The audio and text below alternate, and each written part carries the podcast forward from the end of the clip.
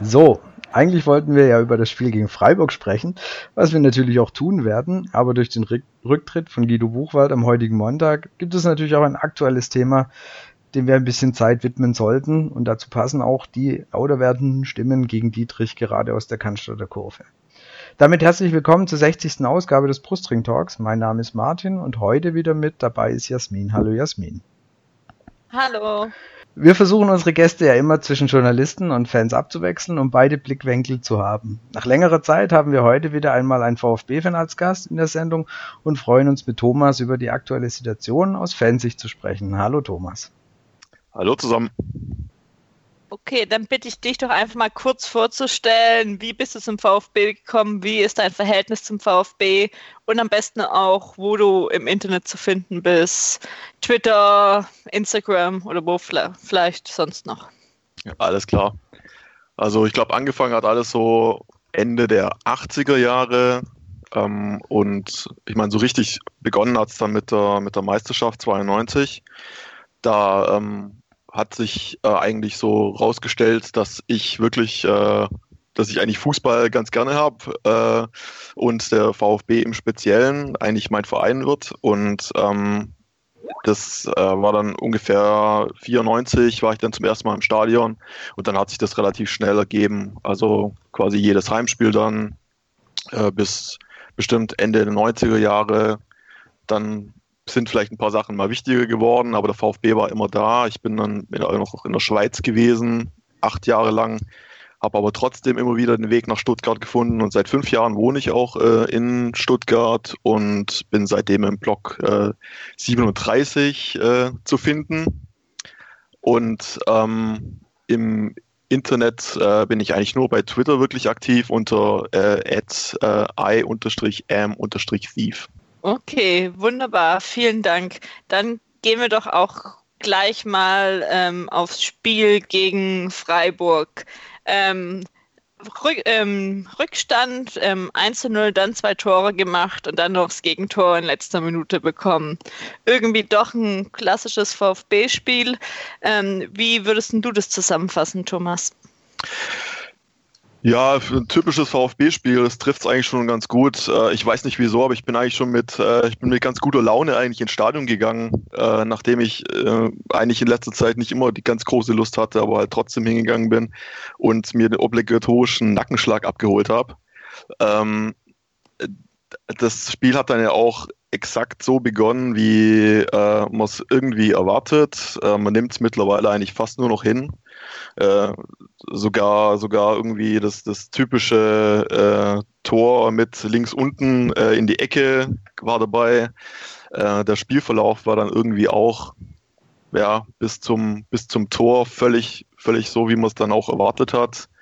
Ähm, dann, dass man in Führung geht, war, ähm, ich habe es tatsächlich mit großer Freude wahrgenommen, was mich selbst gewundert hat. Aber ähm, man auch da hofft man eigentlich nur noch und, und erwartet den Gegenschlag, der natürlich auch dann gekommen ist. Es hört sich noch alles sehr positiv an. Nein, das ist ja vollkommen okay. Ja. Ja, also es war auf jeden Fall ein Spiel, ähm, wie du sagst, äh, am Ende vielleicht irgendwie alles doch irgendwie erwartet, dass man noch das 2 zu 2 fängt, aber äh, diese zwei Tore recht äh, am Ende vom Spielen dürfen natürlich nicht drüber hinwegtäuschen oder sollten nicht darüber hinwegtäuschen, genauso wie die zwei Tore gegen Mainz, die noch gefallen sind, dass davor einfach extrem viel Leerlauf war. Richtig. Der VfB ist ja die ersten zwei, drei Minuten, die sahen ja echt okay aus, da war auch gleich eine Chance rein. Ähm, ich glaube, es war Esswein, weiß gar nicht mehr, ob es Esswein war, ähm, der an der Seite gegangen ist, äh, an die Grundlinie vor und äh, dann reingeflankt hat und leider keinen Abnehmer gefunden hat. Also da war es mal ganz kurz eng direkt am Anfang. Und danach ist es natürlich wirklich komplett verflacht. Freiburg hat das, muss man auch fairerweise sehr, sehr gut gemacht. Muss man sagen, dass sie es sehr gut gemacht haben. Sie sind uns sehr angegangen, haben die Räume immer, fand ich, sehr, sehr gut zugestellt. Das heißt, unsere Leute hatten im Mittelfeld eigentlich gar keine Anspielstation. Oder unser Mittelfeld hatte nicht die Kreativität, da irgendwas dagegen zu tun und zu gucken, wo ist da eine Lücke. Und damit mussten sich natürlich unsere Abwehrspieler sehr oft damit behelfen, dass der Spielaufbau so aussah, dass man irgendwie versucht hat, den Ball, ja, planlos oder nicht planlos nach vorne zu schlagen und zu hoffen, dass den irgendwie einer von den vorderen wie Donis äh, etc.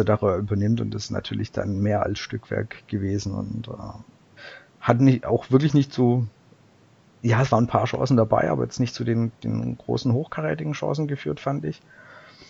Und was, was mir vor allem, was mich sehr gestört hat, äh, was mir in der zweiten Halbzeit gefühlt noch mehr aufgefallen ist als in der ersten Halbzeit, waren, waren diese Halbfeldflanken. Ich hatte das auch während dem Spiel auf Twitter mal geschrieben, aus dem Stadion raus, weil es mich so genervt hat, wo ich irgendwie denke, ich weiß nicht, ob das ein, ob das ein Trainer wirklich sagt, hey, macht mal Halbfeldflanken, das kommt total gut an, da spielt man sich die Riesenchancen das hatte ich eben nicht das Gefühl, also es sind wirklich keine großen Chancen bei rumgekommen. Was vielleicht auch einfach wieder dieses Thema fehlende, fehlende Kreativität im Mittelfeld ist. Man weiß sich nicht anders zu helfen, als eben den Ball recht ja, planlos in die Mitte zu schlagen aus dem Halbfeld. Selten sind VfB-Spieler drangekommen, gerade in der ersten Halbzeit, wo natürlich auch einer, vielleicht ein eher Kopfballstärkerer wie, wie Gomez gefehlt hat. Da ging eigentlich sehr, sehr wenig und das war äh, schon sehr enttäuschend zu sehen, dass äh, nach der Vorbereitung auch die längere Zeit, die jetzt Weinziel schon da ist, es immer noch kein Ansatz und keine Idee gibt, wie der VfB ein Spiel gestalten möchte oder gestalten kann. Aber es ist nicht nur die fehlende Kreativität. Ähm, es ist zum wiederholten Male auch wieder gewesen, dass der Spieler, äh, dass die, dass die gegnerische Mannschaft in unserem Stadion mit wesentlich mehr Engagement rangeht, mit wesentlich mehr Zielstrebigkeit, ähm, mit wesentlich mehr Aggressivität. Also ich denke, du wirst, du kommst beim als Gegner vom, vom VfB mittlerweile unglaublich weit, wenn du nur die Parole mitgibst, äh, seid aggressiv weil das ist einfach was, was, äh, was unsere Mannschaft so überhaupt nicht mehr, nicht mehr kann. Und ähm, was mir ist einfach komplett aufgefallen, wie, wie, wie, wie diese Einfallslosigkeit äh, mit Händen greifbar war. Und ähm, sobald mal so ein bisschen Mut aufkam, jemand sich in vielleicht mal was getraut hat, ist der Ball halt einfach gnadenlos beim Gegner gelandet. Ähm, und zwar die einfachsten Geschichten. Und das ist das, was mir, ähm, was mir so extrem Sorgen macht. Also es ist, es ist eine, also Angsthasenfußball. Das ist, ähm, du, man kann mit Händen oder man, man kann mit den Händen greifen, wie, wie diese Mannschaft verunsichert ist und einfach keine Idee hat, was sie jetzt mit dem Ball anfangen soll keine Idee oder sich einfach auch nicht traut, ähm, nach vorne zu spielen. Also ich hatte auch gerade in der zweiten Halbzeit mehr auf Kabak geachtet und er hat, glaube jeden Pass entweder zu Zieler, zu ähm, Kempf oder zu Pavard gespielt. Ein, zweimal hat sich die Davi auch einen Ball direkt von ihm geholt mhm. ähm, und das war's. Und da, da steht er nur stellvertretend für viele andere Spiele oder dann auch, wie Martin schon sagte, irgendwelche Alibi. Flanken mal rein. Das Einzige, der mir ein bisschen oder mal aufgefallen ist, war Eswein, der es mal probiert hat, wirklich nach vorne zu gehen. Aber sobald irgendeiner da mal was nach vorne macht, steht er alleine da. Ja, er hat halt immer versucht, also S-Wein war einer der wenigen, die halt versucht haben, ein bisschen, bisschen, äh, bisschen äh, An Antrieb äh, reinzubringen. Aber äh, was halt auch konsequent einfach unter aller Kanone war, waren, waren, waren Flanken von außen, Flankenversuche, wie oft Flanken irgendwie äh, gefühlt einen halben Meter über den Boden reinkamen oder oder, oder gar nicht. Das war, also es war einfach nur, einfach nur furchtbar. Und wenn dann jemand wie, wie S-Wein ähm, ich sag mal, als ein bisschen als, ich meine, er kann, das, was er gut kann, ist, äh, ist, ist Rennen, aber ähm, wenn du damit halt zum besten Mann des Spiels quasi wirst, dann ist es halt einfach ein bisschen traurig. Es war auf jeden Fall, er hat Einsatz gezeigt, er hat, war bemüht, stärker ja. als die anderen, das definitiv. Wo man ihm halt auch keinen Vorwurf machen kann und jetzt, was Jasmin vorher noch gesagt hat, dass Kabak sehr oft zu Zieler etc. zurückgespielt hat. Das Problem war, und da wie gesagt das Lob an Freiburg, die sind einfach sehr, sehr arg draufgegangen und haben die Räume super eng gemacht. Und dann hattest du aber auch das, nicht das Gefühl, dass die äh, Stuttgarter versuchen, aus diesen, aus dem Schatten von den Freiburgern rauszulaufen. Mhm. Und dadurch kam das natürlich, dass sehr viele Bälle hinten rumgespielt worden sind, immer wieder zu Zieler zurück. Es gab ja ganz, ganz viele Angriffe, egal ob jetzt in der ersten oder in der zweiten Halbzeit, wo der VfB versucht hat, erstmal das Spiel zu machen dann sind die Freiburger uns entgegengekommen, haben uns wieder zurückgedrängt und letztendlich ist der Ball dann irgendwo wieder bei Kabak, bei äh, Kempf oder bei Zieler gelandet, weil sie eben draufgegangen sind, weil sie diese Aggressivität oder diesen Einsatz an, an den Tag gelegt haben, den unsere was du auch vorhin angesprochen hast, einfach vermissen haben lassen. Also ich würde ihnen nicht mal den Willen absprechen, dass sie versucht haben, ähm, irgendwas zu erreichen, aber es ist halt zu wenig, was sie dann einfach auf den Platz bringen. Ja, vielleicht der Kopf hat schon gesagt, ja. wir versuchen das da und wir möchten gern gewinnen, aber es ist zu wenig von allem, was auf den Platz kommt. Aber das ist mir das, was, was, äh, was mir wirklich auch Sorgen macht, ist dieses, ähm, sie, sie wollen, ich habe nie das Gefühl, dass sie nicht wollen, aber ich habe das Gefühl, sie, sie können einfach überhaupt nicht. Und das ist das, was mir wirklich Sorgen macht, weil ich sehe, ich sehe keine, ich keine Position, die mir irgendwie ähm, Mut gibt, ähm, dass jetzt, dass es, äh, ich habe heute gelesen vom zentralen Mittelfeld als schwarzes Loch. Äh, das ist einfach exakt das, was ich auch denke. Also äh, wenn sogar unser Askasibar irgendwie ähm, komplett neben sich steht, Gentner mit seinen, mit seinen drei Meter Querpässen, ähm, dann, ja, dann geht da halt einfach nicht mehr viel. Welche Mannschaftsteile oder wo, wo ist Hoffnung zu sehen, wenn du dir an sich die Abwehrreihe anschaust? Rein vom Namen her, mit Pavard, ja. mit äh, letztendlich auch Baumgartel, der jetzt nicht gespielt hat, weil er wieder Probleme oder immer noch Nachwirkungen von dieser Gehirnerschütterung hatte. Kaba, Kempf, Insua, da, da stehen ja eigentlich Leute, wo du auf dem Papier sagst, das sieht ja eigentlich gar nicht so schlecht aus. Das hat auch der äh, ab ans Kreuz uns äh, eben gesch geschrieben. Da kannst du ihn ja eigentlich, kannst du Reschke da ja keinen Vorwurf machen, dass er da schlechte Spieler geholt hat. Sie scheinen halt aber einfach halt nicht zusammenzukommen. Das ist, glaube ich, das Hauptproblem. Die Einzelspieler mit Sicherheit auf dem Papier, wenn du die liest, alles gut, ja. Du hast einen Weltmeister, du hast einen Spieler von Freiburg, der auch von anderen Mannschaften umworben war, wegen seiner Verletzung vielleicht eher zu uns gekommen ist. Du hast einen Kabak, der, so von dem, was man gehört hat, auch von einigen anderen umworben war. Also das sieht eigentlich prinzipiell alles gar nicht so schlecht aus, aber irgendwie kommen die alle nicht zusammen auf den Platz oder sie bringen es einfach nicht auf den Platz. Und da kommt natürlich dann auch schon ein bisschen wieder unser Trainer ins Spiel oder die zwei Trainer, die wir die Saison hatten. Das lastet ja nicht nur auf einem Trainer die Misere, sondern sie lastet aktuell auf zwei Trainern. Auf Korku, der muss eine wirklich so schlechte Vorbereitung gemacht haben, dass die Jungs sämtliche Grundlagen verlernt haben und eigentlich gar nichts mehr können. Die Preisfrage, die sich für mich halt gerade stellt, äh, kann Weinziel das noch irgendwie umbiegen? Kann der da noch irgendwas retten, dass wir wieder besser dastehen? Oder ist das einfach alles so hoffnungslos verfahren? Weil aktuell, ich sehe nach den paar Monaten, die er da ist, nicht irgendwie was, was wirklich groß besser geworden wäre. Also gefühlt hat er ja einfach schon, oder er hat viel probiert. Er hatte verschiedenste Konstellationen ähm, an Kader, an der ersten Elf, am Anfang klar noch geprägt von den vielen Verletzungen. Aber jetzt hat er auch ähm, verschiedenste Varianten gespielt und wirklich eine Idee, wie er spielen möchte, für was er stehen möchte, sieht man eben nicht. Und irgendwann liegt das jetzt zumindest auch mal an ihm. Man kann sagen, die Vorbereitung unter Korkut war schlecht, Fitness nicht, aber irgendwann muss man trotzdem mal sehen, für was er steht und was er mit der Mannschaft und erreichen möchte und besonders auch, wie er den Klassenerhalt schaffen möchte. Ich glaube, dass die Mannschaft äh, zu sehr auch mit sich selbst beschäftigt ist und ich weiß gar nicht, welcher Trainer der Welt da noch irgendwie momentan rankommen würde. Ähm, ich meine, wir haben, äh, also als ich die Aufstellung gestern gesehen habe, ähm, war ich wirklich positiv angetan. Also wirklich, das war, ich habe gedacht, dass ähm, wenn ich mir eine, eine Aufstellung aussuchen könnte, wäre es bis auf vielleicht den äh, Gentner, ähm, wäre das eigentlich eine Aufstellung, die ich mir wünschen würde. Dass aber dann jemand wie Donis oder Zuber beispielsweise einfach so ähm, überhaupt nichts auf den Platz bekommen. Das kann, das, ich verstehe das manchmal nicht, woher, woher das kommt.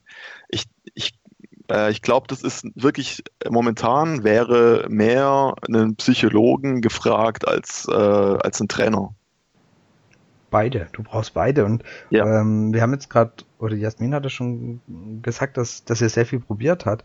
Wenn du überlegst hast, äh, das, was er in den Vorbereitungsspielen in der Winterpause gemacht hat und auch diese Aufstellung, die er gegen Mainz hatte, das hat er ja eigentlich schon wieder komplett über den Haufen geworfen. Und äh, so die Richtung von den Aufstellungen gefällt mir eigentlich. Es ist halt leider noch aktuell nicht mit guten Ergebnissen belegt. Aber diese, wie du es gesagt hast, als ich die Aufstellung gesehen habe, habe ich gedacht, ja, das sieht doch eigentlich ganz gut aus. Kein Castro, kein Beck, ähm, Aogo war äh, verletzt. Also da, wo ich dachte, Mensch, so die Richtung gefällt mir. Und dann bringen sie aber halt natürlich einfach zu wenig auf den Platz. Und mit Sicherheit ist da sowohl der Trainer als auch, ja, ich glaube, wir hat der Laux ist ja schon länger nicht mehr da. Mhm. Aber du brauchst irgend, irgendjemand, der die Spiele irgendwo dem wieder das, dieses Selbstvertrauen einnimmt. Ähm, das, es gibt ja immer diese ja, Platitüde, dass das, das kommt wieder mit dem Erfolg, also das heißt mit, mit, mit einem Erfolgserlebnis kommt es wieder. Aber irgendwie musst du die, die ja hintrimmen, weil das Erfolgserlebnis ist gerade nicht da und du musst ihnen ja trotzdem das Vertrauen geben, Leute, ihr könnt mal wieder ein Spiel gewinnen. So sehr ich jetzt ähm, Thomas Doll für seine Haut drauf Parolen, die er da in Hannover ähm, vom Stapel gelassen hat, wo du wirklich nur den Kopf schütteln kannst. Es gibt eins, was ich ihm zutraue, auch wenn es jetzt im ersten Spiel nicht geklappt hat. Ich traue ihm zu, dass er die, den, die Leute vielleicht wieder so anfixt oder so, so viel Stärke einredet, dass sie vielleicht wieder ein, zwei Spiele gewinnen werden und, und dann vielleicht äh, das irgendwie wieder packen werden. Wie gesagt, könnte ich mir vorstellen, stellen, dass es bei ihm von der Art her ähm, funktionieren könnte. Das Ganze außenrum, sein, sein quasi eher freundlicherweise maskulin angehauchtes Rumge, Rumgeprolle oder was auch immer, muss man alles nicht haben, keine Frage. Aber ich könnte mir vorstellen, dass er das hinkriegt. Und ich weiß nicht, Weinziel war ja eigentlich in einer noch viel schlechteren Situation in Augsburg. Und er hat es ja auch geschafft, den Leuten da etwas einzuimpfen und, und ihnen das Vertrauen zu geben. Und jetzt ist halt die Frage, wie lang braucht er noch dafür oder kommt er überhaupt noch an die Mannschaft? erreicht er die Mannschaft? Meint er, er schafft es noch? Also er sieht mir manchmal einfach auch schon ein bisschen sehr, sehr ratlos aus mit dem, so nach dem Motto, was soll ich denn noch ausprobieren? Ich stelle die Mannschaft um, ich probiere alles und am Ende kommt trotzdem wieder nichts bei rum das ist auch mit diesen Erfolgserlebnissen. Also das Spiel war jetzt sicherlich nicht toll, aber dann diese beiden Tore zum 2 zu 1 nochmal schaffen, damit hätte man auch mal positiv ins nächste Spielen gehen können. Und dann ähm, zerstören sie sich dann kurz vor Ende wieder selber. Also es ist ja dieses Unentschieden, den trotzdem einen Punkt geholt zu haben, fühlt sich ja eigentlich als Niederlage an und nicht als man hat einen Unentschieden geholt oder einen Punkt gewonnen. Ja, ganz genau. Äh, das ist auch wirklich, also äh, ich weiß nicht, wie es euch ging, aber als dieses 2-2 dann tatsächlich gefallen ist, äh, war irgendwie nur noch irgendwie so Leere da. Also ich bin auch nach Hause gelaufen und habe überhaupt nicht gewusst, wo ich jetzt irgendwie, was ich mit mir anfangen soll und was ich daraus irgendwie ziehen soll, weil ich habe natürlich schon gehofft, dass dieses, wenn, wenn das, also das, was ich wirklich hoff, gehofft habe, war, dass der Sieg vielleicht auf die Art und Weise halt doch vielleicht noch irgendwas auslöst. Ähm, dass sowas jetzt halt auch in die Binsen geht, ist halt verdammt schlimm. Und ähm, in unserer Situation einfach nochmal eine Katastrophe obendrauf. Wo wir dann halt eben schon dazu kommen, ähm, gegen welche Gegner man noch überhaupt Punkte holen kann. Also das war jetzt ein Gegner, ähm, der eher weiter unten steht, wo man hätte Punkte holen können, aber so viele kommen halt nicht mehr. Jetzt als nächstes Düsseldorf und dann ähm, kommen bald auch wieder bessere Gegner, wo man jetzt nicht wirklich mit rechnen kann und dann ähm, kommt man am Ende äh, mit Abstand nicht auf 40 Punkte. Und da kommen wir zu dieser wunderbaren ähm, Aussage, die Christian Gentner die Woche, also letzte Woche bei seiner, bei dieser, ja nicht Pressekonferenz, äh, Medientage, Sprechstunde, wie auch immer man das nennen mag, darf, natürlich sind es in Anführungsstrichen keine Endspiele, für mich waren es aber halt schon Endspiele, weil so ein Spiel wie gegen die Bayern, das bezeichnet man beim VfB ja gern mal als äh, Bonusspiel. Das dürfte dann Dortmund auch sein. Ja, das heißt, dann fallen schon ein paar Spiele weg und dann hast du eigentlich nicht mehr viele Mannschaften, gegen die du gewinnen kannst. Und Freiburg und Düsseldorf, was jetzt damals unsere zwei nächsten Gegner waren, jetzt haben wir eins schon rum, sind halt die Gegner, gegen die du eigentlich tendenziell die Chance hast zu gewinnen und wo du wirklich alles in die Waagschale werfen musst, dass du gegen die gewinnst. Und dann regt mich halt so eine Einstellung nach dem Motto, ja, das sind ja noch keine Endspiele, es ist, die Saison ist noch lang, halt extrem tierisch auf, es irgendwie wieder so diese Situation, also wenn ich nicht wüsste, dass der nicht zu dem Zeitpunkt schon ordentlich ein, ein getrunken hat, würde ich sagen, der hat sich das irgendwie gerade schon so schön gesoffen, so, ja passt, danach sind ja immer noch über zehn Spiele, das kriegen wir schon noch alles hin. Und das ist so ein Verkennen der Situation. Ich meine, Junge, lies mal die Tabelle. Wir sind 16. Der Abstand ist jetzt durch den Sieg von Augsburg wirklich nochmal deutlich größer geworden. Der Abstand nochmal davor ist mittlerweile, Düsseldorf ist gefühlt enteilt. Ja, Düsseldorf ist enteilt mit sieben Punkten Vorsprung. Ja, was, wie viele Alarmglocken müssen denn bei euch noch angehen, dass ihr da irgendwie euch auch öffentlich ein bisschen anders ja, präsentierst? Und ich meine, du gibst der Mannschaft, deiner Mannschaft als Kapitän ja quasi schon wieder die Ausrede, wenn es nicht klappt. Ja, war nicht so schlimm, wir haben ja noch genug Spiele das geht überhaupt nicht in meinen Kopf rein. Wirklich überhaupt nicht, wie man da nicht sagen, wie man da eben sagen kann, das sind keine Endspiele, danach gibt es ja noch genug Spiele. Denkst du, dass die, dass die wirklich so denken oder glaubst du, dass sie versuchen nach außen jetzt den Schein zu wahren, dass sie immer noch Herr der Lage sein könnten? Ich glaube schon, dass die sich alle ein bisschen besser sehen, als sie wirklich sind. Immer noch ja, auch beflügelt durch die ich kann es nicht mehr hören, Vize-Rückrunden, Meisterschaftsrunde, da ist schon noch vielleicht einiges in den Köpfen drin. Weil man war ja gut, man hat ja gewonnen, man hat gegen Leverkusen gewonnen, man hat gegen Hoffenheim gewonnen, man hat gegen München gewonnen.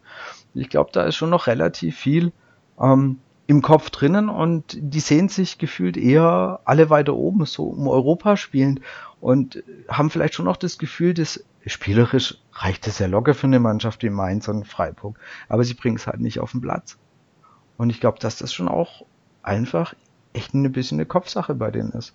Und dann tun solche Aussagen meines Erachtens ein Übriges.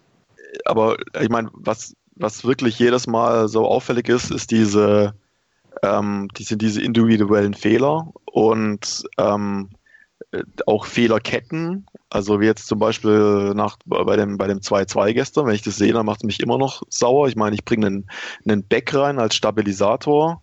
Ähm, der hindert niemanden an der Flanke von außen. Dann äh, ist Insua nicht an der Stelle und in der Mitte kommt Kabak zu spät.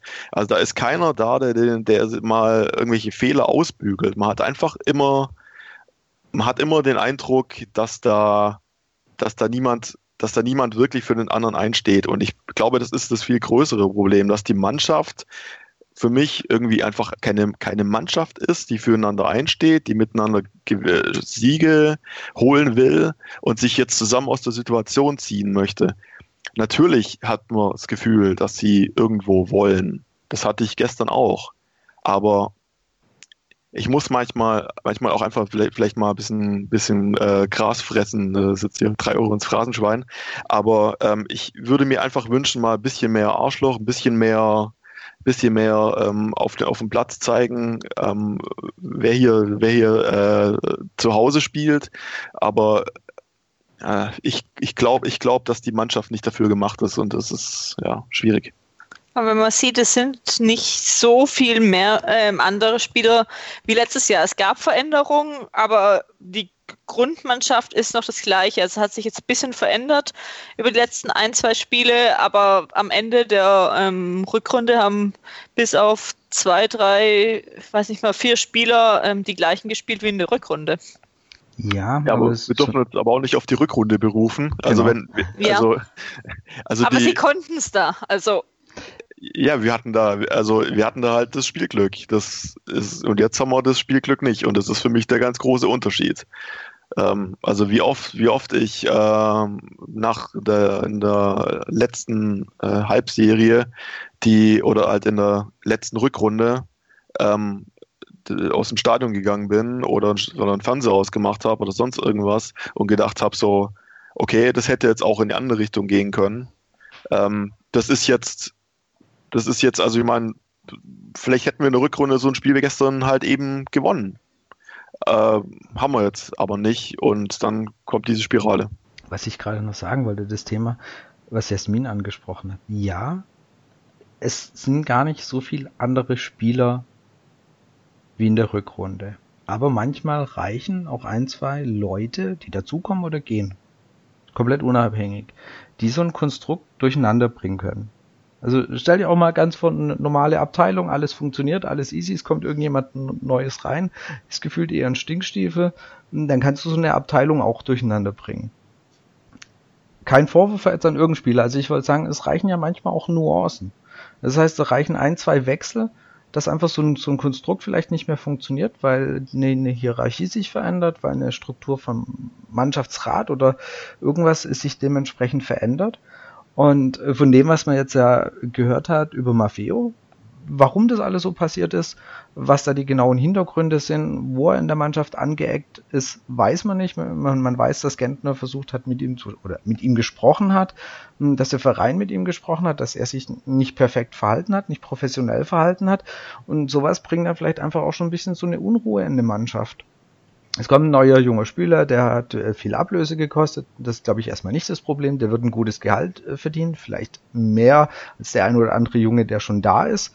Also jüngere Spieler, der schon da ist, dann, dann kommt da natürlich wieder so ein bisschen ähm, Probleme mit rein und dann bringt er auch keine Leistung, stoffelt vielleicht die anderen auch mal an. Also da ist irgendwas auf jeden Fall nicht perfekt gelaufen und sowas kann vielleicht einfach auch zu einer Unwucht in der Mannschaft führen.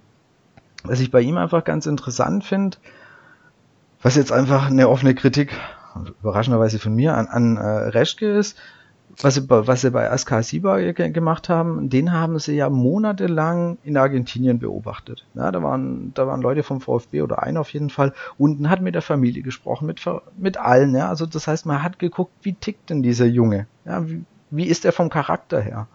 Passt der zu uns? Passt der zum VfB rein? Und dann hat man gesagt, jo, okay, den holen wir. Bei Maffeo kommt Pep her zu Reschke und sagt, ist ein guter Junge und der wird einfach verpflichtet. Und da lässt man diesen ganzen, dieses äh, bei 10 Millionen Investitionssumme einfach sehr, sehr fahrlässig, da lässt man diese ganzen Checks aus. So, und jetzt holst du dir vielleicht einen Charakter, der vielleicht eben nicht in die Mannschaft passt. Und wie gesagt, dadurch machst du dir Probleme. Und, und ich habe keine Ahnung, wie sich sowas in einem Konstrukt in der Mannschaft auswirken kann, aber vielleicht einfach auch nicht positiv. Ja gut, aber ähm, ich kann mich schon noch erinnern, als, ähm, als Maffeo kam und ähm, man Berichte gelesen hat aus, aus Spanien, aus, aus Girona. Ähm, und ich hatte, äh, da hatte der scheinbar nie diese Probleme, ganz im Gegenteil. Ähm, ich frage mich, ich mich, woher das kommt. Ob der hier, ob der hierher kommt und denkt, er sei auf einem falschen Film oder da muss, da muss ja irgendwas, da muss ja irgendwas passiert sein, dass er so charakterlich daneben ähm, sich daneben entwickelt, sage ich mal. Ja, aber das ist ja genau das Thema. Du musst, ähm, du hast ja Spieler da, du weißt ja, wie deine Mannschaft tickt, wie deine Jungs ticken, ja. Und dann musst du ja eigentlich entscheiden können, passt so jemand bei uns rein.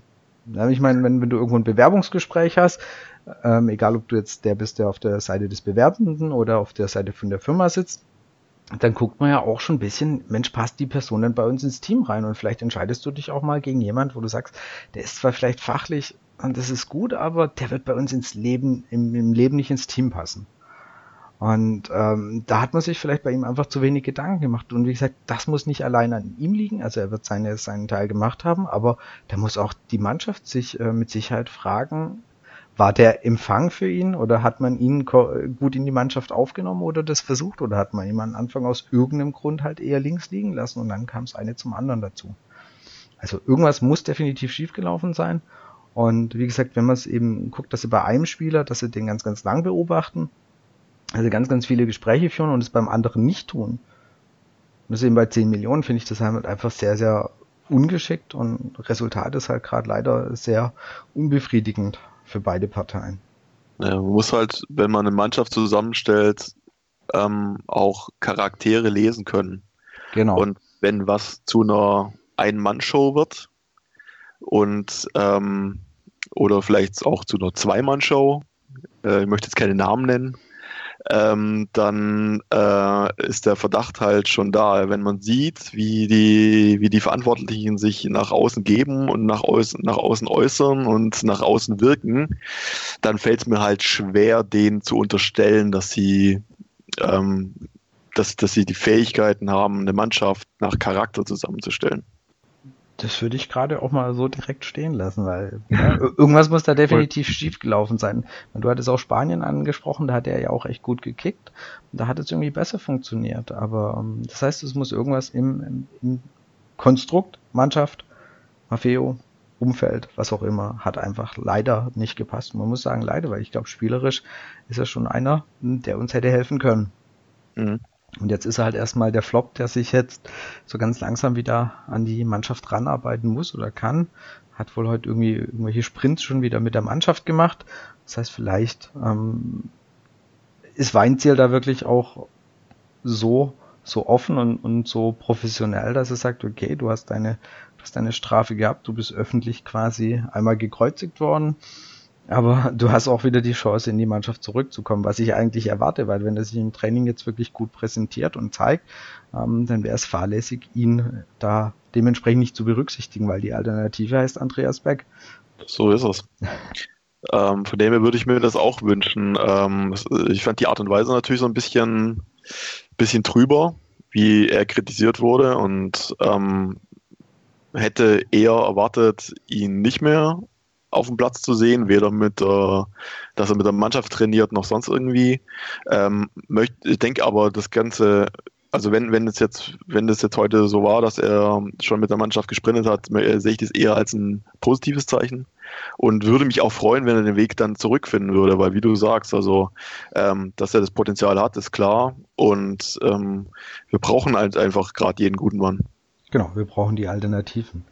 Und äh, nicht nur dort, sondern auch letztendlich um ein bisschen auch mal wieder, jetzt haben wir schon weit ausgeholt, nochmal zu dem Spiel zurückzukommen, äh, weil auch im Sturm fehlt uns ja jemand. Äh, immerhin nach sekundeten Bundesligaspiel seine erste, zwar auch nur eine gelb-rote, aber eine, trotzdem eine rote Karte gefangen hat, Mario Gomez. Ja, eine, wie ich äh, finde und hoffentlich nicht so arg aus Fansicht gesehen, doch eher echt optimistisch gelb-rote Karte. Vor allem das zweite Foul. Foul. Es ist für mich ein relativ normaler Kopfball, wie du ihn gefühlt in sehr, sehr vielen Spielen siehst. Es wird natürlich ein bisschen gearbeitet, es wird mit den Händen gearbeitet, es wird auch, der Ellenbogen ist da auch, äh, ich meine, er muss ja irgendwo den Schwung nehmen, ja, das ist dann halt auch draußen. Ähm, dafür innerhalb von vier, fünf Minuten gelb-rot zu gehen, ist Thema Fingerspitzengefühl von Aitikin nicht sonderlich gut. Wobei, auch das würde ich ihm nicht unterstellen. Also Finger, Fingerspitzengefühl, das äh, ist, glaube ich, passt nicht, nicht zu dem Namen Eitekin. Und äh, es hat halt einfach, äh, finde ich, gestern auch ins, auch ins Bild gepasst. Also nicht, nicht dass ich äh, irgendwie äh, behaupten wollen würde, dass er schuld an unserer Niederlage ist, äh, oder an unserer gefühlten Niederlage ist. Ähm, ich, ähm, die, die, es war schlicht und einfach keine Linie vorhanden. Und äh, er musste es äh, schon abpfeifen, finde ich. Das war schon zu viel Ab, Abpfeifen, ja, kein Thema. Keine gelbe. Genau. Aber keine gelbe. Genau. Also das meine ich. Also dann müssten einfach sehr, sehr viele Leute mit Gelb-Rot runter, wenn du, wenn du jeden dieser Zweikämpfe pfeifst. Also mit einer gelben bestrafst.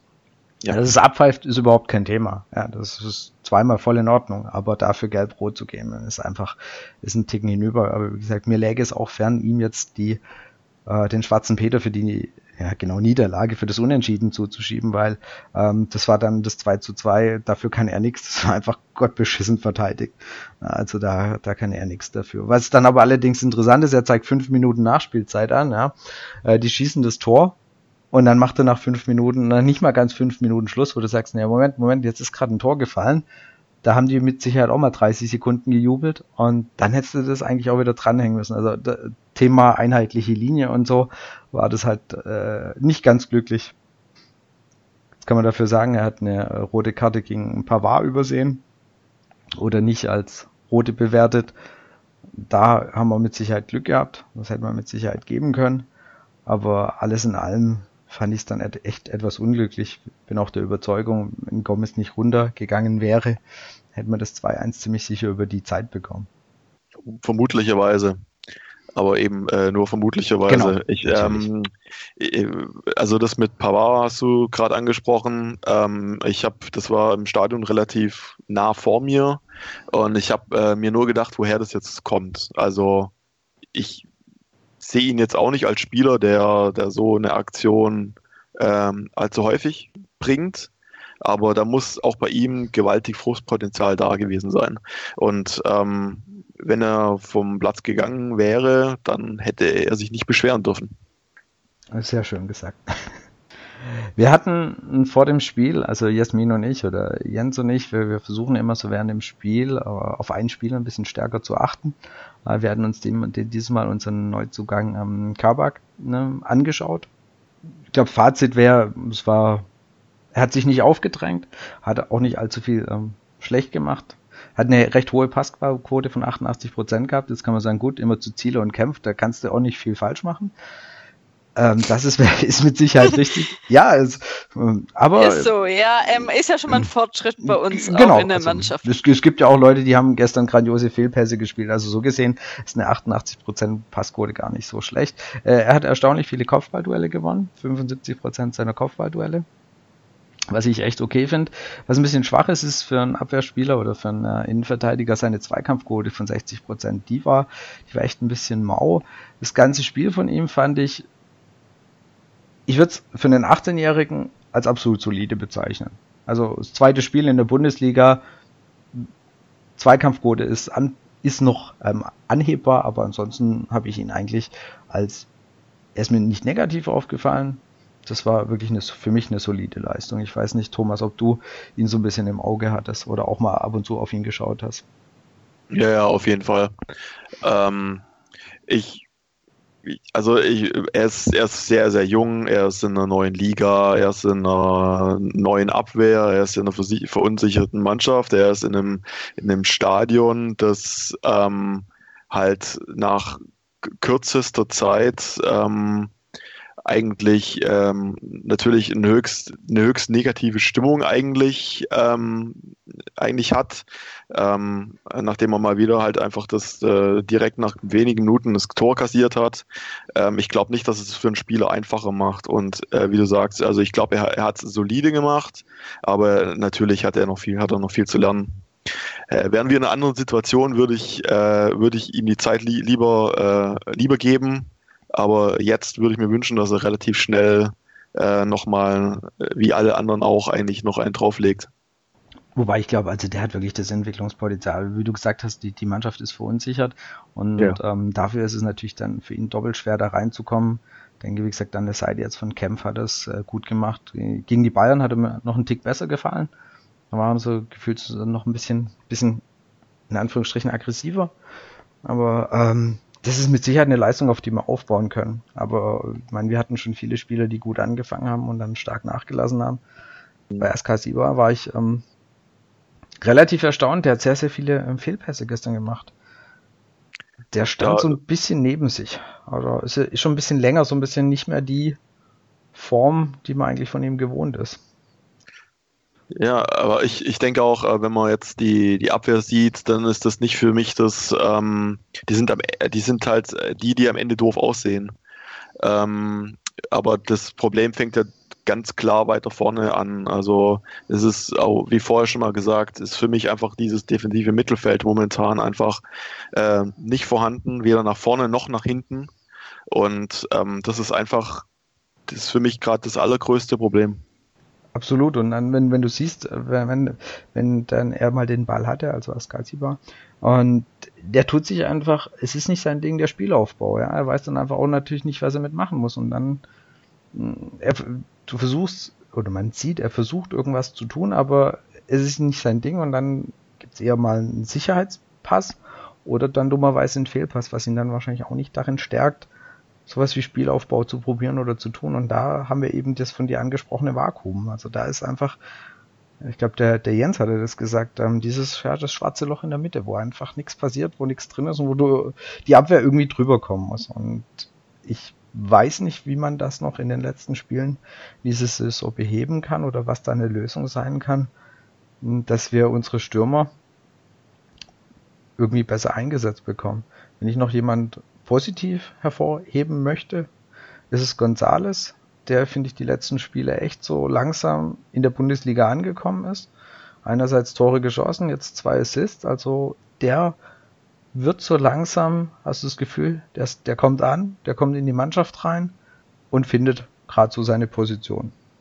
Aber das ist halt genau auch der, ähm, wo ich, was ich vorher meinte, mit dem, ich würde mir noch so ein bisschen mehr Willen und Engagement wünschen. Ähm, also das sehe ich bei ihm noch am, am, am meisten, dass er versucht, sich die Bälle zu holen und versucht, sich in Position zu bringen. Und er weiß eigentlich auch wirklich, wo er stehen sollte. Natürlich könnte er mit dem, er könnte er dann mit dem Abschluss ein bisschen mehr machen. Also auch er stand relativ zentral vorm Tor und, ähm, und bringt ihn nicht unter. Äh, ich weiß leider die Spielminute nicht mehr.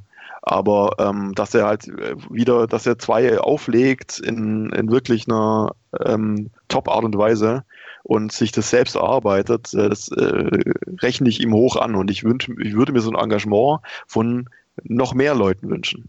Definitiv. Also das ist einer, der den Einsatz zeigt oder finde ich auch ein bisschen mehr vorlebt. Der, der ackert auch mal, der kämpft mal um den Ball. Und da könnten andere auch ein bisschen zu ihm ja, aufgucken oder äh, sich daran orientieren. Das würde mit Sicherheit nicht schaden. Und er ist halt auch einer, der dann alleine vorne ist, wenn er mal nach vorne rennt, dann ähm, ähm, ja, ist keiner, der ihm einen Ball abnimmt oder dann auch mal richtig zuspielt. Ist das Gleiche, wie wir letzte Saison auch schon mal hatten. Und gerade nochmal zum Akasiba, der, wenn er nach vorne spielen möchte, bietet sich halt auch keiner an. Also das ist eine Situation, wenn Akasiba spielt, aber es war noch ein oder zwei Einwürfe. Ähm, in dem Spiel, wo sich einfach keiner angeboten hat. Da stand der Spieler draußen an der Linie gefühlt zehn Sekunden und keiner hat sich überhaupt mal bemüht, einen Schritt ähm, vom Gegner wegzugehen und sich anzubieten. Und das zieht sich halt einfach überall durch. Das ist mir auch aufgefallen, die Situation, ja. Um ja. dann, ich würde nochmal kurz gern auf die Abwehr zurückkommen. Wenn jetzt Baumgartel zurückkommt, wen würdet ihr denn spielen lassen? Weil selbst Pavard, sage ich mal, ist jetzt schon nicht auf seine Stuttgart, äh, auf seine Stuttgarter Stammposition mehr, sondern auf der Ausweichposition, auf der er zwar auch Weltmeister geworden ist, aber trotzdem war er eigentlich gesetzter Innenverteidiger eher. Pavard, Schwierig. Pavard, wer ist das nochmal? Oh, ja, Entschuldigung. Ja, ich fand seine, ich fand seine Aussagen. Bayern-Leihgabe. Ja, genau. Ich fand seine Aus, Aussagen hätte sich einfach sparen sollen. Also das ist mit dem Traumverein und musste nicht überlegen. Ey, du bist noch Spieler des VfB Stuttgart. Lass doch den Scheiß. Wir haben ja, aber das zeigt, ja. Wir haben dich alle ganz lieb. Wir fanden, finden dich echt ganz toll. Wir haben uns tierisch gefreut, dass du beim VfB warst. Und zwar klar, dass du wechseln wirst, dass du zum Bayern gehst. Ist scheiße. Hättest du, einen, hättest du einen gescheiten Verein raussuchen können. Aber nein, wieder den Weg des, des geringsten Widerstandes gehen, wie so viele vor ihm. Es gibt halt die Leute wie Gomez oder es gibt die Leute wie Kidira. Sieht man halt, wer von beiden ein bisschen erfolgreicher war am Ende. Ähm, und dann eben dieser, äh, diese Aussagen. Ja, beim VfB läuft's nicht rund Junge, halt doch einfach deine Fresse. Ehrlich, halt die Klappe. Sag darüber nichts. Das muss doch auch klar sein, dass das nicht gut ankommt. Ich verstehe es nicht. Ich auch nicht. Ich verstehe es wirklich auch nicht. Ähm, aber das ist halt auch, äh, auch da ist hier Fingerspitzengefühl und so weiter. Äh, also, wie man von einem Timing so daneben greifen kann, das ist mir unbegreiflich. Und da muss ja auch irgendein Berater oder irgendjemand drüber ähm, geschaut haben. Also da äh, telefoniert er ja nicht mit dem Journalisten einfach mal so und es kommt dann in die Presse. Richtig. Ja, das ist, ich, äh, wenn, wenn man es positiv formulieren würde, würde man sagen, er versucht den Abgang für die VfB-Fans nicht so schmerzhaft zu machen. So nach dem Motto, dass man froh ist, dass ihr komm jetzt geh. Jetzt ist gut. Gebt uns die 35 Millionen. Hau ab. Also so, so hast du ein bisschen das Gefühl, ich habe keine Ahnung. Aber es ist einfach, äh, ist unglücklich, das ist nicht, ist echt nicht notwendig. Macht für ihn jetzt die letzten Wochen mit Sicherheit auch nicht unbedingt einfacher. Ich hatte das Gefühl, als bei der Aufstellung sein Name verlesen worden ist, dass es auch so ein paar Unlaute gab, also im Sinn von ähm, ein paar Unmutsäußerungen. Äh, Hatte ich vernommen oder habe ich das ganz falsch vernommen? Mir wäre nichts aufgefallen. Also okay. ich fand es auch jetzt nicht wirklich leiser, als wenn man so gedacht hätte. Ähm, ja. Okay. Aber da, das war ja, ich weiß nicht, der, ich hatte eine Nummer, das war ja die Aufstellungsverlesen, weil es ja sowieso nicht ganz so glücklich. Es passt gerade alles so perfekt ins Bild. Also dieses ähm, Anzeigetafel geht nicht, äh, die Aufstellung läuft nicht durch. Es passt eigentlich gerade wirklich so viel perfekt zusammen zu dem schwierigen Umfeld in Stuttgart und dazu gehört mit Sicherheit ja eben auch heute der Rücktritt von Guido Buchwald. Also ich würde noch kurz ähm, so. als Erläuterung für die Leute, die nicht im Stadion waren. Also es ging eine der beiden Anzeigentafeln nicht, also die über der Cannstatter Kurve. Und als die Aufstellung eingeblendet wurde, kam irgendwann Tommy, der auf der Bank saß und dann ging es gar nicht mehr weiter und Holger Lars, der Stadionsprecher, hat die dann einfach so verlesen und irgendwann später lief es dann wieder. Also ja, war nicht ganz so glücklich, aber jetzt darfst du weitermachen, Martin. Ja, genau. Guido Buchwald heute angekündigt, dass er um, ähm, zurücktritt auf dem Aussichtsrat Gehört er jetzt zum schwierigen Umfeld? Guido Buchwald gehört jetzt, glaube ich, definitiv zum schwierigen Umfeld. Er ist jetzt einer von uns. oh. Nein. Ja, also man kann mit Sicherheit über die äh, Position von Guido Buchwald. Für mich war es immer, es ist nett, so jemand wie mit seinen Namen, mit seiner so eine VfB-Legende im Verein zu haben. Ich glaube, er ist jetzt keiner, den ich in einer wirklich äh, verantwortungsvollen Position beim VfB sehen wollte. Viele anderen glaube ich auch nicht unbedingt. Aber es ist einer, wo du sagst, in Anführungsstrichen Maskottchen, ja, das tut irgendwie, es ist schön, so jemand irgendwo am Verein zu, zu haben. Er kann mit Sicherheit ein bisschen repräsentieren, ja, also das heißt, das ist mit Sicherheit einer, der auch nach außen, wo, wo man an, den, an die guten VfB-Zeiten zurückdenkt, mit Sicherheit nicht schlecht. Und äh, es gab ja schon im, ich glaube November war es, da hat er öffentlich Kritik äh, geäußert an, an Reschke und an Verfindungen von, also von Entscheidungen, wurde dann wieder, wie man jetzt Neudeutsch beim VfB sagen würde, eingenordet und hat sich dann ja öffentlich entschuldigt und äh, ja, ist, jetzt ist wieder die Basis für eine vertrauensvolle Zusammenarbeit gegeben. Das scheint wohl nicht der Fall gewesen zu sein. So von dem, was man jetzt gerade hört, ist er öffentlich und in der Loge angegangen worden von einem Aufsichtsratkollegen und quasi für die ja sportliche Misere des VfB verantwortlich gemacht worden, wo du echt sagst, wow, das ist stark, weil der Mann hatte rein sportlich gesehen und irgendeine, irgendeine Entscheidung zu treffen, hatte er absolut nichts, aber 0, nichts zu sagen. Ich, äh, ich, ich weiß auch gar nicht, es passt ja auch gar nicht so richtig zu den Aussagen, die man so hört, ähm, äh, wie er A für die Misere zu, ähm, ähm, wie er an der Misere schuld sein soll und B nicht gehört worden sein soll bei äh, Dingen, die er angeprangert hat. Also das passt für mich nicht so ganz zusammen. Ähm, man hört ja auch eher von einer sogenannten Alibi-Verpflichtung von ihm, dass quasi, wie du sagst, so ein Maskottchen jetzt da sitzt, aber dass eigentlich seine Sportkompetenz, so, so sie vorhanden ist, ähm, gehört worden sei. Also das ist, passt für mich nicht alles nicht so richtig zusammen. Ja, genau. Also er hat ich glaube, als er damals in die Öffentlichkeit gegangen ist, wir hatten das in der VfB Viererkette, das hat der Ricky vor allem gesagt, hatte schon ein Gefühl gehabt, das war für ihn so ein Hilfeschrei. Weil ich bin, davon bin ich wirklich überzeugt, der VfB liegt dem total am Herzen. Ja. Also der ist wirklich, der ist ein VfB. Also der mag den VfB, der, sein Verein. Mit dem Kickers noch zusammen. Aber okay, egal, sein Verein. Und er hat mit Sicherheit mal ab und zu Sachen gesagt im Aufsichtsrat und hat gesagt, hey, da kommt ja überhaupt nichts an. Da reagiert keiner drauf und okay, jetzt öffentlich Kritik üben. Eingenordet worden und wahrscheinlich ging es jetzt halt weiter. Er ist mit Sicherheit einer, der vielleicht schon mal auch in Aufsichtsratung Sitz, Aufsichtsratssitzung gesagt hat, ähm, was sportlich vielleicht nicht optimal ist. Das kann ich mir schon vorstellen und das halt wieder nicht gut angekommen ist und äh, was auch immer dann jetzt hier intern eskaliert ist, dass man ihn wie gesagt in der Loge angeht, das ist ein komplettes Unding, wer auch immer dieser Kollege auf dem Aufsichtsrat war, der das getan hat. Das ist ein totales Unding, das äh, in der Öffentlichkeit zu tun, weil es ja genau das, was man ihm ja vorgeworfen hat, eben das nicht öffentlich auszutragen. Und eine Loge ist halt doch so öffentlich, dass es dann doch ein paar Leute mitkriegen. Das sollte man vielleicht eher nicht tun.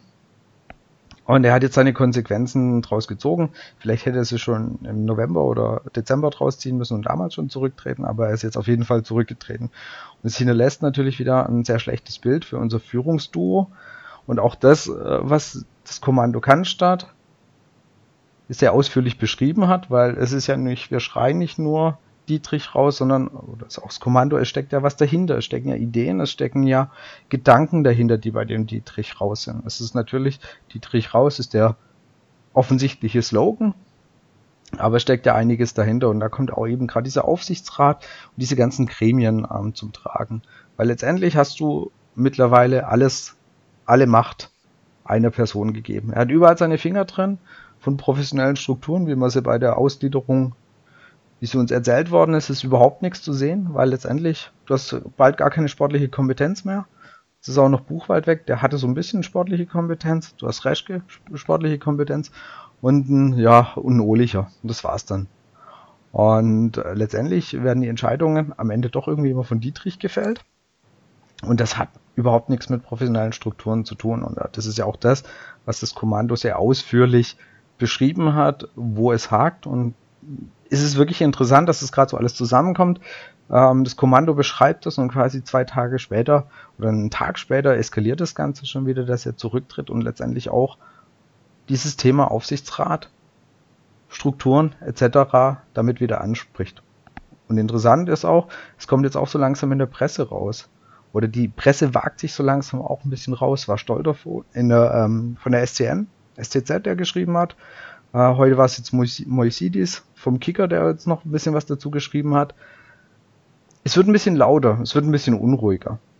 Wahler wird auch nicht umsonst jetzt interviewt werden, Stimmt. vermutlich. Ja. Jetzt gut, bei Wahler kann man sagen, musst du dich jetzt gerade äußern? Ja, das ist die gute Frage. äh, Okay, also, das Thema mit hatten wir, da gibt es eine lange Liste, der, die sich jetzt noch äußern müssten, aber Mäuser. war jetzt ja Als auch nächstes schon mal kommt Gerd E. Mäuser. Gerd E. Mäuser. Buffy Edmeier fehlt noch, äh, wen haben wir noch? Hansi Müller, da gibt es noch eine Liste Wohlfahrt, ist auch gerne mal noch dabei. Also. Berthold hat sich gestern geäußert, wobei ich da sagen oh. muss, das fand ich durchaus äh, interessant, die Äußerungen. Also der scheint ja äh, tatsächlich ähm, Äußerungen aus Richtung Buchwald wirklich, also da scheint eine Information da zu sein. Ja, dass er jetzt, dass, also, äh, dass er jetzt in seiner gewohnt charmanten Art und Weise der Mannschaft halt komplett alles abspricht, fand ich jetzt wiederum total übertrieben. Aber ähm, er, er hat doch ein paar interessante Sachen gesagt. Ja, Berthold ist halt für mich, das kannst du halt nicht für voll nehmen. Nein. Also, er war zwar mal beim VfB, aber das war es dann auch irgendwie. Hat nach seiner Spielerkarriere jetzt nicht so arg viel auf die Kette bekommen. Er ist halt äh, vom Spieler direkt zu Crumpy Old Man geworden. genau. Aber einfach, nee, wie gesagt, einfach finde ich finde interessant, dass es gerade aus sehr vielen Richtungen kommt und dass der Gegenwind für Dietrich schon ein bisschen rauer wird und meines Erachtens absolut angebracht, weil ähm, diese die Aussage war ja mal quasi, der Verein steht über allem, der VfB steht über allem. Und das ist nicht mal annähernd irgendwie zu erkennen. Aktuell hast du einfach das Gefühl, Dietrich steht über allem. Und da sollte sich was ändern, wenn wir einen halbwegs ausgewogenen VfB haben wollen oder der wirklich professionelle Strukturen hat, weil davon sind wir gerade weiter weg, als wir es noch vor ein paar Jahren gefühlt waren. Ja, ich, ich, hatte, ich hatte mal eine Zeit lang den Eindruck, wir hatten diese, wir hätten diese Strukturen gehabt. Aber was dann passiert ist, das wissen wir leider alle. Äh, von dem her, damals hatte ich wenigstens noch äh, so ein bisschen die Hoffnung, äh, dass ein Gang in die zweite Liga was verändern könnte, was es ja auch getan hat. Aber ähm, für mich ist das Schlimmste einfach, dass danach passiert ist, dass, ähm, dass diese Chance, die wir hatten, so klaglos äh, vergeben wurde. Ich meine, dieses Thema hatten wir wirklich ähm, schon sehr oft, dass die, genau, Möglichkeit auf einen Neustart etwas über den Haufen geworfen ist. Aber es sind einfach jetzt auch im Nachgang noch so, so viele Fehler passiert. Ähm, und du fragst dich natürlich, wie kannst du dieses Rad, also zurückdrehen kannst du es nicht, aber was muss passieren, dass da wieder ein bisschen mehr von dem, was sie eigentlich bei der Ausgliederung versprochen hatten, dass da sich wieder ein bisschen mehr tut. Und letztendlich kann dieser Gegenwind, oder ich hoffe, dass dieser Gegenwind einfach gut tun wird. Ich glaube es nicht, dass es unbedingt ein Einlenken von den Herren gibt, aber ähm, vielleicht können sie dann doch mal irgendwann nicht mehr alles machen, weil man ihnen jetzt doch endlich mal genauer auf die Finger guckt.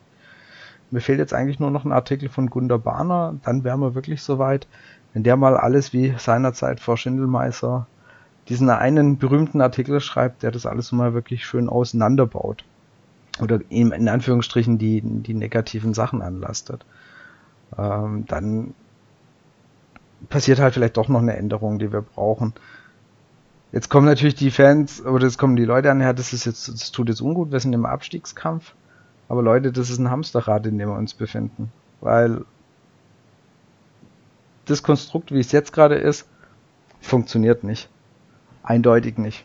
Und dann muss man auch jetzt darauf aufmerksam machen. Und das bringt ja nichts, wenn man wieder abwartet, weil sonst geht es nächste Saison genauso wieder weiter. Es ist die Frage, was dann danach halt kommt. Also ich sag mal, viel schlimmer kann es nicht kommen, aber das hat man beim VfB schon öfters gedacht.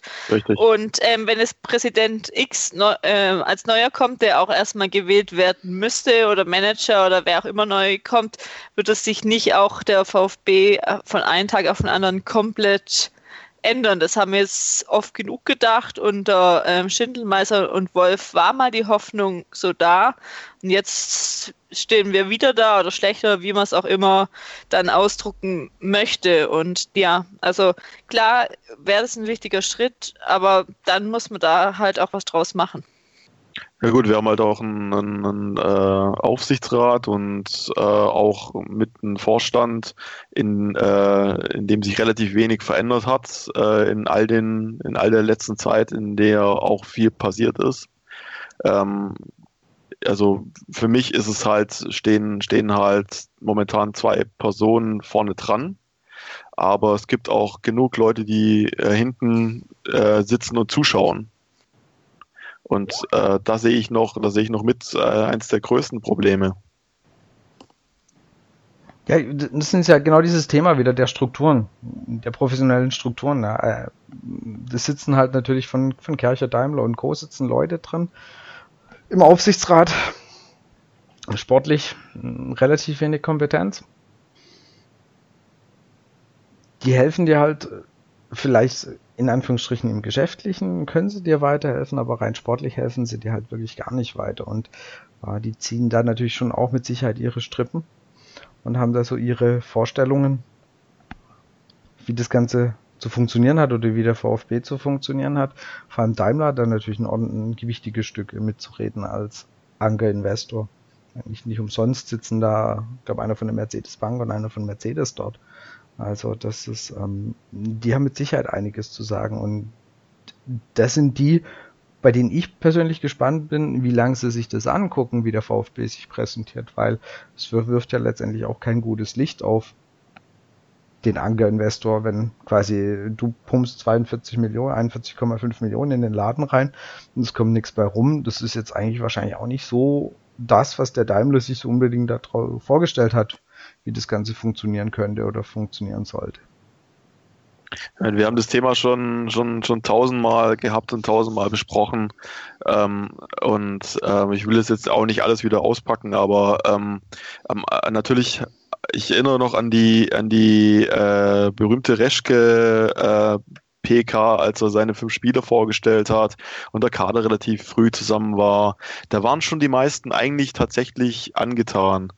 Ähm, also ich möcht, möchte auch das Potenzial, äh, das in den ganzen Verpflichtungen gesteckt hat, nicht, ähm, nicht kleinreden und äh, möchte auch nicht oder nur auf Fresh gehauen, weil ganz dumm fand ich das alles nicht. Ich, aber aber ähm, es würde, es würde sicher dem Verein gut tun, wenn mehr Sportkompetenz da wäre, die auch was zu sagen hätte, weil also solch, solche kleinen Sachen wie, also ähm, mit, äh, mit Anführungszeichen klein, ähm, ich kann mich erinnern, ich bin jetzt nur in äh, unserer äh, Twitter-Blase eigentlich unterwegs, aber ich kann mich erinnern, dass damals schon gesagt wurde, wo sind die Flügelspieler? Äh, das, und, und wenn Fans sowas erkennen, dann frage ich mich, wie kann das ein erfahrener Kaderplaner nicht erkennen? Und warum kriegt er nicht mehr Signale aus, ähm, aus dem Verein selbst? Und wenn er sie kriegt, hört, werden die nicht angehört oder werden die, äh, werden die quasi mundtot gemacht? Ich, ich verstehe solche Dinge nicht. Also. Ich meine, das fragst dich ja letztendlich oft, wo du das ja. Gefühl, Gefühl hast von außen, das sagen ja dann, klammern wir uns Fans mal aus sondern auch so ein bisschen die, ähm, eben dann die Journalie, die dann sagt, ja, das sieht ganz gut aus, aber genau, es wäre doch auf den ein, zwei Positionen wären wir vielleicht schwach besetzt. Also es haben ja unterschiedliche Leute gesehen. Und klar, dann fragst du dich, wie, wieso reagiert er dann nicht? Hat er da einfach niemanden gefunden oder wollte er niemanden finden? Hat er, hat äh, Korgut gesagt, nein, das kriege ich schon so hin, weil mit meiner Rumpeltaktik, die ich spiele, da ich keine Flügelspieler. Ich weiß man ja auch nicht, ob Korgut da überhaupt was zu melden hatte.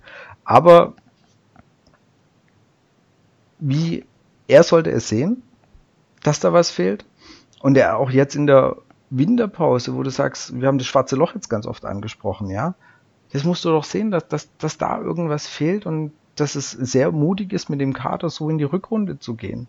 Weil äh, es hat genau die Spiele gegen Mainz, gegen ja, Bayern, dürfen wir ja immer ausklammern, und gegen Freiburg, da hat genau ja eben diese Kreativität oder das überraschende Moment, alles das hat ja wieder gefehlt und dann fragst du dich ja, wieso tust du da nichts dagegen? Ich, ich, befürchte halt, dass, dass äh, gerade jetzt, wenn wir nochmal auf defensive Mittelfeld kommen, ich, ich, befürchte, dass da halt schon sehr, sehr viel Geld gebunden ist mit, äh, mit Spielern wie, wie Castro und jetzt haben wir wieder einen Gentner da sitzen. Dann hoffst du vielleicht, dass ein Askasibar wieder in die, in die Spur kommt und so weiter. Äh, Augo ist auch noch da und, und so weiter. Und du hoffst, du hoffst vielleicht, dass die Spieler irgendwie wieder in die Spur kommen und es passiert halt einfach nicht. Und ich glaube halt, irgendwann ist halt das Geld auch nicht mehr da. Ob ich dann einen, ob ich dann natürlich so einen teuren Jugendspieler aus der Türkei kaufen müssen muss, ist die andere Frage. Allerdings, ähm, also da, allerdings möchte ich, möchte ich ihm auch da keinen Vorwurf machen, weil das ja vielleicht ein ganz intelligenter Griff, äh, Vorgriff auf die Zukunft ist. Aber ja. Darum geht's genau. Ich meine, du gibst ja trotzdem 10 Millionen aus. Und ja. dann aber halt vielleicht auf eine Position, wo du sagst, na, da stehen wir eigentlich gar nicht so schlecht da. Und da, da muss nicht unbedingt was gemacht werden. Und vielleicht wäre das Geld eben, Thema Klassenerhalt, wirklich im Mittelfeld, defensiv, offensiv, irgendwo besser angelegt gewesen. Weil die Abwehr, glaube ich, kann, hätte auch ohne ähm, Kabak funktionieren können. Ja, aber äh, wenn du dich, wenn du dich erinnerst, ähm, es gab die Gerüchte. Also es gab ja diesen, ich weiß, mir fällt der gerade Name nicht ein, ich glaube aus Neapel, der zentrale Mittelfeldspieler. Ach, ähm, der äh, Younes. Nee, nee, nee, nicht, nee, was war, war der Younes? Der Younes war, war glaube ich, nur Gerücht, aber ein anderer. Okay, ähm, war nochmal ein okay. Fürs defensive Mittelfeld. Also die Gerüchte waren da, also mh, hm, haben sie halt eine Absage kassiert. Also äh, vermutlich war da schon bewusst, dass da eigentlich was passieren sollte. Aber wir haben ja oft unsere Wunschkandidaten nicht bekommen. Stimmt, das hat ja, die Wunschlösung hat ganz oft nicht funktioniert. Ja. Ja. Wie ihr gehört habt, es äh, gibt mal oder gab mal wieder natürlich sehr, sehr viel zu besprechen rund um den VfB, um das Spiel. Und auf die Frage, na, was könnte uns Hoffnung machen, wie kommen wir noch auf die Punkte, gegen wen sollen wir noch gewinnen? Ganz ehrlich, uns fällt es an, glaube ich, schwer, aktuell irgendwas positiv, wirklich Positives zu sehen, was uns noch Hoffnung geben könnte. Irgendwann vielleicht gegen Düsseldorf dieser unerwartete, auch meinetwegen komplett dreckige Sieg, dass es sich vielleicht echt mal wieder, ja, dass ein bisschen Selbstbewusstsein zurückkommt. Das ist eigentlich irgendwie das Einzige, was mir aktuell noch Hoffnung macht. Ansonsten natürlich Nürnberg und Hannover, dass die weiterhin so scheiße spielen und sich keine Punkte holen. Dann hätten wir noch eine Chance auf Platz 16. Aber wir müssen halt auch irgendwann mal mehr als einen Punkt gegen Freiburg holen und nicht auf, äh, bei anderen auf andere abhängig sein, weil die können auch mal zwei, drei Spiele gewinnen und dann sieht es äh, ziemlich duster aus. So oder so. Sieht es ja aktuell schon mit Platz 16. Ja, ah, noch egal. dusterer. Noch, dus noch dusterer, ja. Was ich eingangs leider verpeilt hatte zu sagen, und zwar ähm, sind wir seit letzter Woche nicht nur über Spotify und YouTube und so weiter zu finden, sondern wir sind auch in dem Mein Sport Podcast Netzwerk mit dabei, genau. Und sind dort jetzt dementsprechend gelistet und ich werde es das nächste Mal auch wirklich an den Anfang hängen, aber da muss ich mich auch erstmal dran gewöhnen. Wie gesagt, da sind wir mit dabei. Das heißt, auch dort könnt ihr uns äh, dementsprechend streamen. Wie gesagt, auch jetzt über Spotify und YouTube. Also wir hoffen, wir haben jetzt echt alle Möglichkeiten oder ihr habt alle Möglichkeiten, äh, wo ihr uns hören könnt. Eben zusätzlich zu dem, wie es bisher war, über ganz klassisch über ähm, iTunes oder über euren Podcatcher eurer Wahl. Das heißt, hier haben wir ein bisschen nachgelegt in der letzten Zeit, nachdem wir nach bei der VfB Viererkette gemerkt haben, wie gut und stark die anderen schon verbreitet sind, haben wir gesagt, sollten wir eigentlich auch tun. Haben wir jetzt gemacht. Und wie gesagt, ich hoffe, ihr habt da jetzt alle Möglichkeiten, uns dementsprechend zu hören.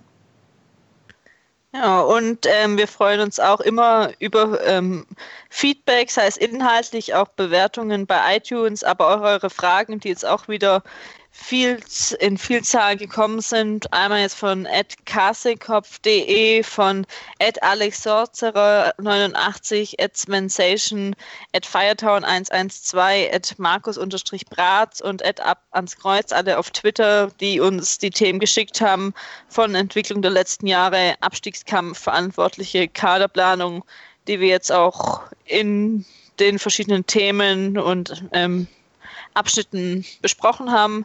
Da auch vielen Dank dafür. Und sonst müsste von mir alles sein. Martin, habe ich noch irgendwas vergessen?